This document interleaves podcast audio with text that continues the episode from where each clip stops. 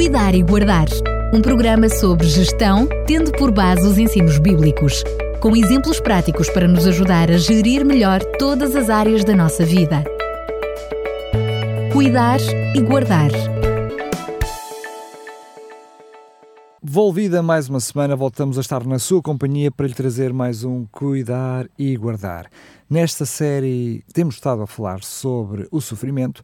Já no programa anterior falámos sobre o silêncio no sofrimento, uma perspectiva, eu até diria, um pouco diferente, se calhar até oposta daquilo que vamos falar hoje. Mas para nos explicar tudo isso, está connosco Fernando Ferreira. Bem-vindo. Muito obrigado. É um prazer muito grande estar com todos os nossos ouvintes neste momento curto de reflexão, mas penso que são assuntos que dizem respeito a todos nós. No programa anterior eh, falámos claramente do consolo, do sofrimento, e o Fernando Ferreira falou sobre muitas vezes o silêncio era a melhor opção. Mas claro. parece que muitas vezes o silêncio também pode ser um incómodo. É verdade. Uh, há momentos em que o silêncio, tão importante para quando está diante de alguém que sofre, mas também o silêncio pode ser incomodativo. Na verdade, refletir sobre a gestão do sofrimento é bastante complexo talvez seja uma das gestões mais difíceis da existência humana. A complexidade do tema faz com que haja muitos momentos de silêncio e de questões sem resposta. Como dizíamos e como referi muito bem, acabámos no último programa por afirmar que quando precisar de consolar alguém inconsolável, não precisa dizer muita coisa. Experimente o silêncio e ofereça gestos de amor e de esperança. Mas, sem querer alterar isto, há outras, há algumas vozes que o sofredor gostaria de ouvir. Ouvir a voz da razão para tentar compreender a lógica das coisas. Ouvir a voz da sabedoria para saber como agir, como agir. Ouvir a voz da lucidez para poder ver mais além. E talvez ouvir a voz de Deus. Alguém pode dizer: se ao menos Deus me mostrasse qual a razão porque, porque isto me aconteceu. No sofrimento, pode parecer que a resposta de Deus é um doloroso silêncio. Jó, cuja paciência o tinha ensinado a esperar em Deus, experimentou o sabor da aparente falta de respostas imediatas. O capítulo 30 do livro de Jó uh, enuncia as dúvidas sobre o presente. É muito interessante isto. Repare nas expressões que Jó utiliza. Gritei por ti e não me respondeste. Apresentei-me e não fizeste caso de mim. Jó 30, 30. Ou como traduz uma outra versão, a versão da Bíblia Viva. Eu grito pedindo ajuda, mas o Senhor não me responde. Eu levanto-me para falar, mas o Senhor não me dá atenção. Estas frases são dramáticas. O sofrimento pode produzir um conflito paradoxal. Ainda que possamos estar fortalecidos numa esperança futura, como era o caso de Jó, mas sentir-nos sem ter respostas satisfatórias para o momento presente. E no calor da refrega, a intensidade da luta presente pode quase apagar a glória futura. O fim do livro de Jó tem um registro incrível. E diz: Quando Jó orou pelos seus amigos, o Senhor restaurou-lhe os bens e a felicidade. Com efeito, o Senhor tornou a dar-lhe a dobrar tudo o que antes possuía dizem Jó 42.10. Neste caso, valeu a pena esperar. Houve uma recompensa ainda em vida.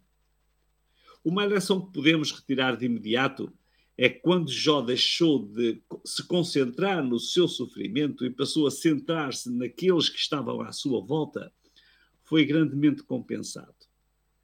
Mas ensina muito mais que isto. Jó estava consciente de uma recompensa futura, quando ele exclamou: e já referimos num programa anterior, porque eu sei que o meu Redentor vive e que por fim se levantará sobre a terra, e depois de consumir a minha pele, ainda em minha carne verei a Deus, vê-lo-ei por mim mesmo, e os meus olhos e não outros o verão. E por isso os meus rins se consomem dentro de mim. Jó 19, 25 a 27. Percebe-se aqui uma luta feroz da condição humana, sobretudo numa sociedade que vive em função do que é imediato eu sei que este sofrimento não pode durar para sempre, mas agora estou a sofrer, dizia Jó. Eu espero um futuro de glória, mas não consigo suportar o sofrimento no presente. Eu acredito que, ainda que eu morra, haverá uma ressurreição. Mas eu gostaria que o Senhor me respondesse agora. É perfeitamente razoável que ninguém queira sofrer. Muitas pessoas temem mais o sofrimento do que a morte. É natural, pois. Precisamos de perceber que o sofrimento, tal como a morte, são estranhos ao plano original de Deus para o ser humano. Nos tempos dos reis de Portugal, descobrimos histórias de guerras, de infantes e príncipes que eram armados cavaleiros e iam para a guerra. Eles eram filhos do rei. O próprio rei e a, rainha mãe sofriam. Mas o preço a pagar pela liberdade naquela sociedade traspassada por conflitos que eram resolvidos no campo de batalha era este. O conflito espiritual cósmico repercute-se na vida do planeta, na vida das nações, na vida das famílias e cada pessoa. Todos sofremos enquanto aqui estivermos. E Deus sofre com o mal, mas o mal vai acabar.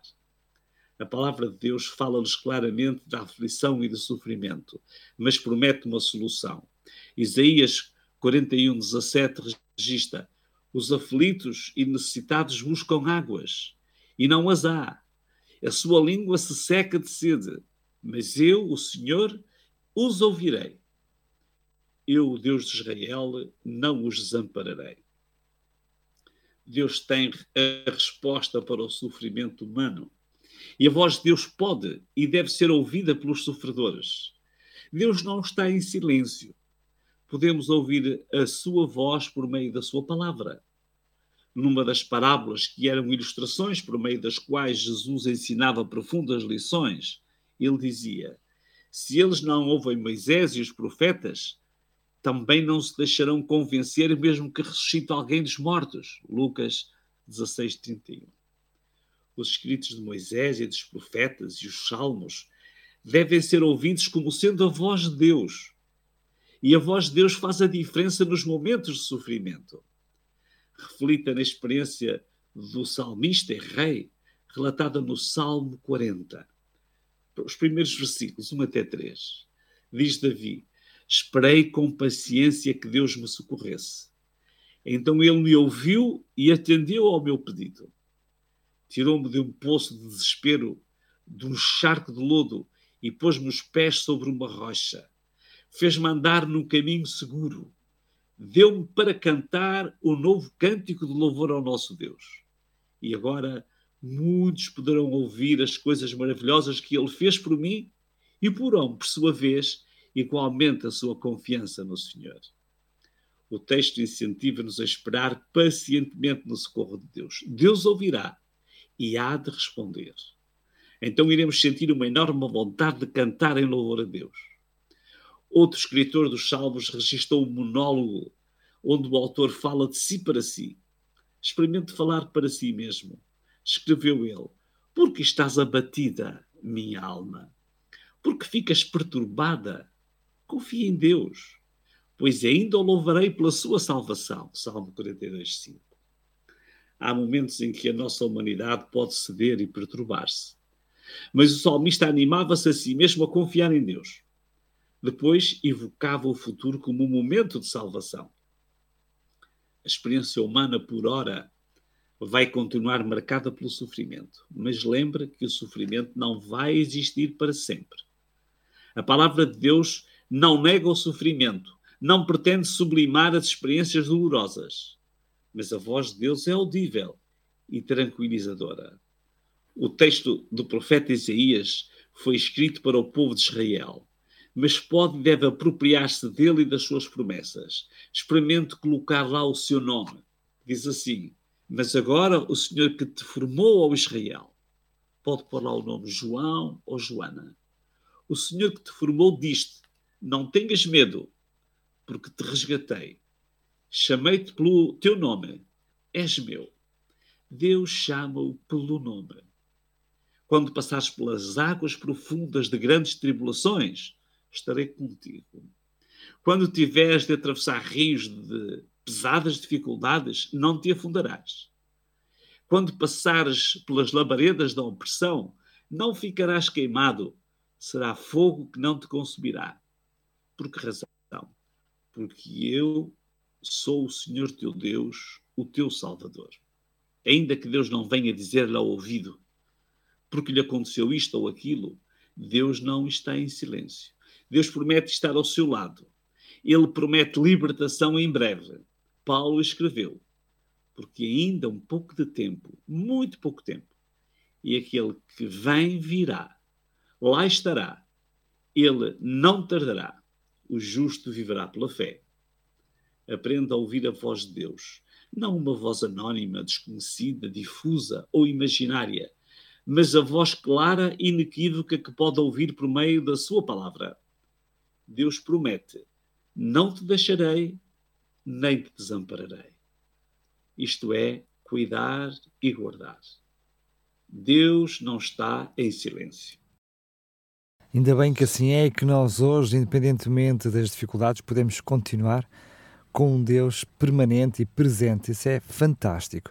Fernando Freire, estamos mesmo na reta final. Temos mais um programa pela frente, o último programa que nos quer fazer chegar à vitória final, é isso? Ou seja, à vitória é sobre o sofrimento? Vamos falar sobre a vitória sobre o sofrimento. Esse será o nosso próximo programa. Fernando Freire, mais uma vez, muito obrigado e até lá, se Deus quiser. Até lá e um abraço para todos os nossos ouvintes, particularmente para aqueles que sofrem. Cuidar e Guardar um programa sobre gestão, tendo por base os ensinos bíblicos, com exemplos práticos para nos ajudar a gerir melhor todas as áreas da nossa vida. Cuidar e Guardar